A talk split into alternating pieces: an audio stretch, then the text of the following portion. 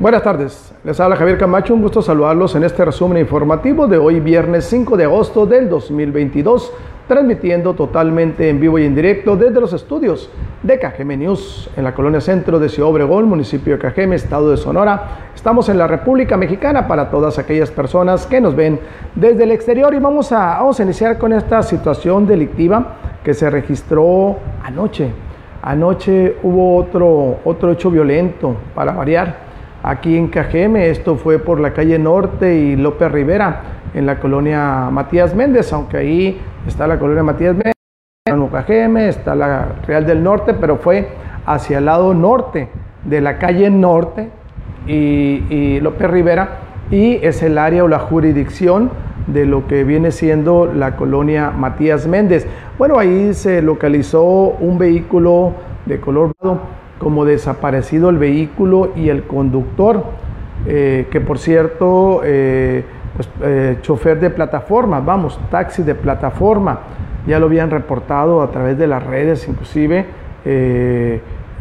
la, esposa había reportado a, su esposo que no se había, no se había, lo tenía en calidad de desaparecido, perdón, desaparecido y las características del vehículo por eso es que eh, algunas personas que pasaban por el lugar, me imagino que autoridad, autoridad policíaca, vieron el vehículo estacionado y bueno, llegaron a averiguar a ver, a ver si estaba el propietario ahí, no encontraron nada, estaba el carro, abrieron la cajuela y desafortunadamente en el interior de la cajuela estaba, estaba el propietario, el cadáver, el cadáver del joven o de la persona que andaban buscando de nombre José Luis de 38 años de edad.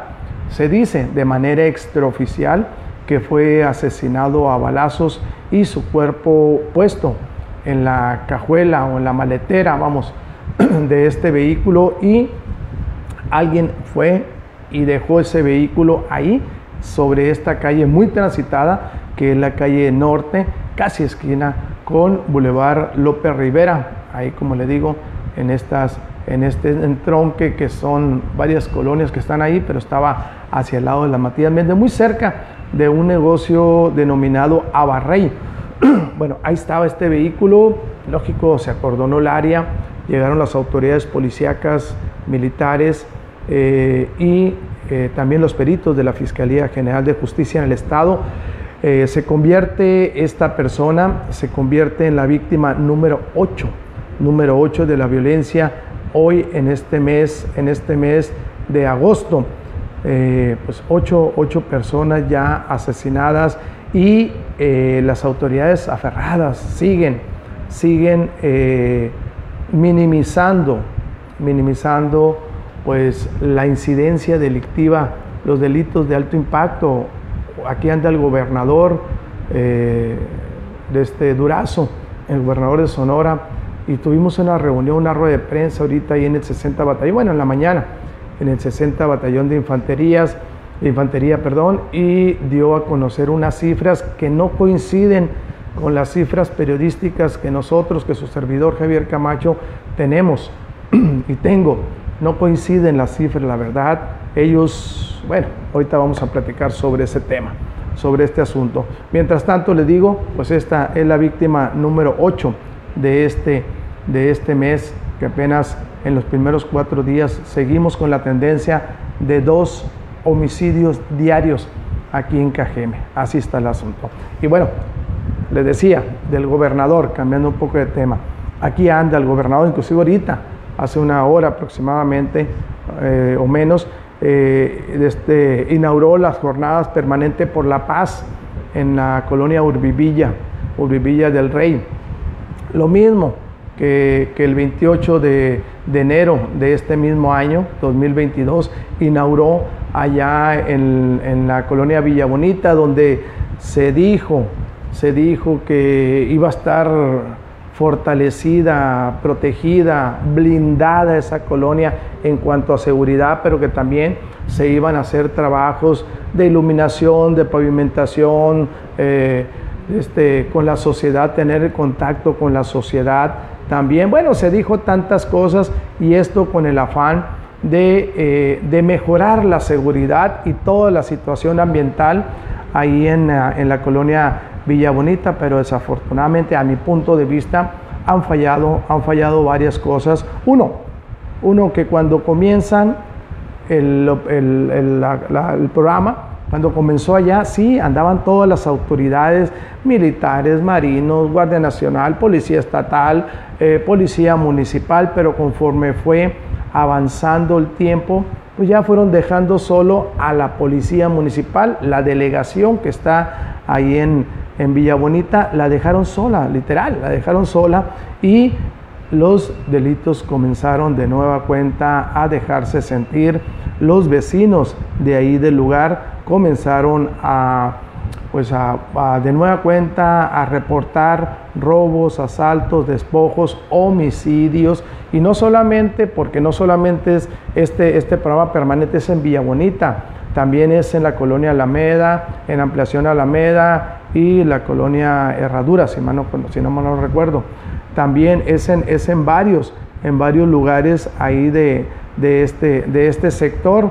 Y bueno, como lo es ahora acá, que se inauguró ahorita y se entregaron tres patrullas para la Policía Estatal de Seguridad Pública, tres patrullas para la Secretaría de Seguridad Pública, que, que se supone van a andar ahí nada más esas, esas seis patrullas, aparte de las patrullas que ya están en la delegación de, de este de, de Urbivilla la delegación poniente que le llaman. Bueno, ahí, va, ahí se, van a, se van a coordinar todos estos, pero no solamente es Urbivilla del Rey, sino que Urbivilla, Urbivilla del Rey, Urbivilla del Real, todo ese sector poniente, y no sé si también va a abarcar hasta acá, hasta la Casablanca, hasta la colonia Casablanca, si se va a ir hasta Cedros 1 y 2, a Monte Carlos, todo ese sector, me imagino que va a abarcar, ojalá, y realmente ese sector a mi punto de vista, está muy tranquilo. El poniente de Ciudad Obregón, que era meses pasados, era unos sectores muy conflictivos, hoy está muy tranquilo. Bueno, les decía que el gobernador, pues está en sus números, ¿no? Está en sus números y por, por lógica, nunca van a, el gobierno nunca va a dar a conocer eh, números negativos así de fácil, negativos para ellos, ¿no? Por supuesto, nunca los va a conocer, nunca va a reconocer que está mal, que hay problemas y que no lo han podido resolver, por supuesto que nunca lo va a decir. Y aquí mire, los números que ellos manejan, las estadísticas que ellos manejan, eh, o que lo manejó ahorita el gobernador Alfonso Durazo, mire, le voy a decir nada más, este año nada más, en enero en homicidios, ¿no? Por supuesto, estamos hablando de homicidios que dice que bajaron un 19.2% comparativamente con los meses de enero, julio 21-22. Así dice. Bueno, sus números, pues por supuesto que sí. Pero mira, en enero ellos manejan, en enero del 2022, manejan 53 homicidios. En febrero manejan 30 en marzo manejan 30 y 39.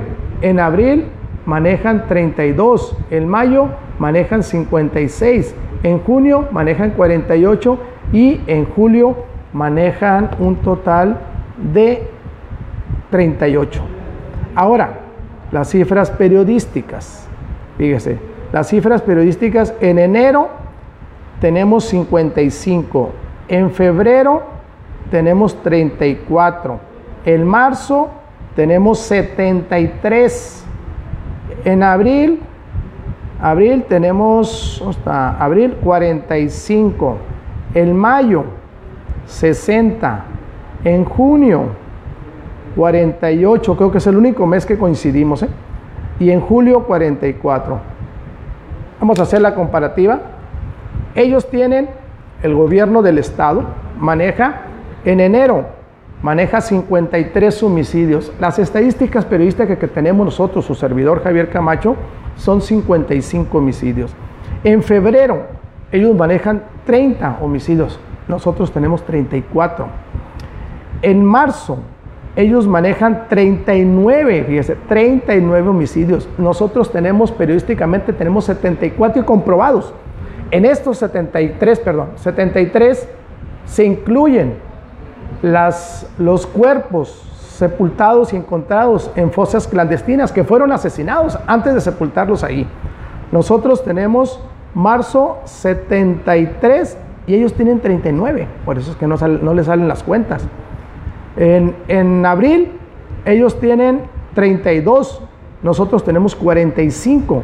En mayo ellos tienen 56, híjole, 56 y nosotros tenemos 60, 60 en mayo y ellos tienen 56.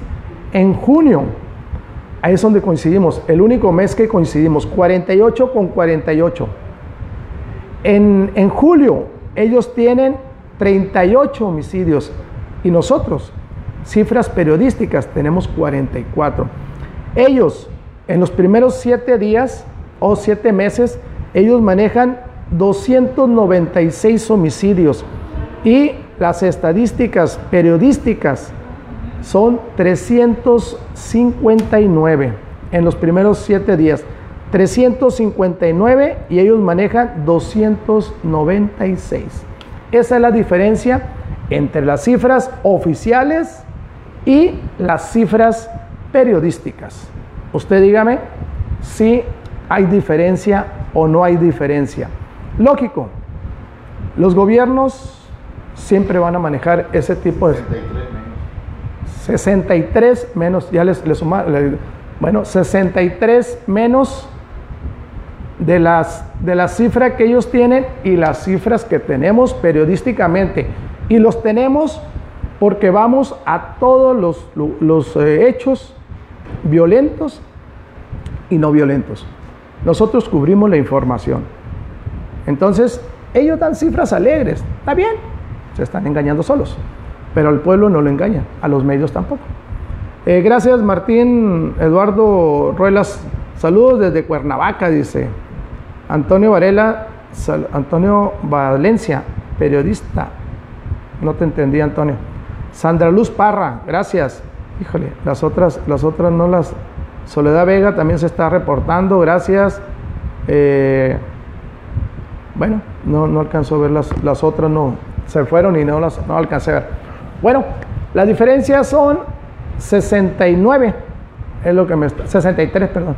63 es lo que me están comentando aquí. Repito, eh, ellos, ellos manejan 296 y nosotros 359 hace una diferencia, a lo que me sacaron aquí la, cuenta, hace una diferencia de 63 fallecidos, asesinados durante estos primeros siete, siete meses. Por eso es que las cuentas, pues, siempre, lógico. Está también hablaron, habló el gobernador sobre la violencia intrafamiliar, habló sobre el robo de vehículos, pero mire, bien, bien curioso, siempre te dan por en el robo de vehículos. Te dan la cantidad de vehículos que, recuperaron o que dejaron abandonados, porque la gran mayoría las dejan abandonados. No es que la autoridad la haya recuperado, simplemente la dejan abandonados, lo reportan enfrente de la casa de un, vecino de X colonia de Ciudad Obregón en el Valle del Yaqui, lo reportan y eh, pues va la autoridad, lo encuentra lo encuentra y, eh, y, y, van, lo recogen, se lo llevan y ponen ahí que, eh, que, este, que recuperaron el vehículo. Sí, lo recuperaron, efectivamente, pero no por las investigaciones que realizan. Por supuesto que no. están reportando, mire, un camión recolector de basura que se quedó, haciendo un paréntesis, Aquí estoy viendo un camión recolector de basura que cayó en un gran hoyo, Eduardo C. García y Coahuila, en la calle, en la colonia campestre. Ahí está el, así quedó, mire, con las tres llantas para arriba, cayó en un socavón, ahí en la colonia, en la calle Eduardo C. García y Coahuila, que es la colonia campestre. Ahí está, otra mancha más al tigre. Ahí le comentaba, le comentaba entonces, ellos manejan cifras de, entre comillas, recuperación de vehículos, pero no manejan, no dan a conocer cuántos vehículos se robaron. Sí, ellos dicen, bajó. Porque hemos recuperado, no sé, 100, pero ¿cuántos se robaron? Aquí hay otra cosa. Ellos, eh, el, propietario del vehículo lo reporta casi por lo general, pues, cuando es mexicano, lo reporta, pero cuando es americano no lo reporta como robado. ¿Por qué?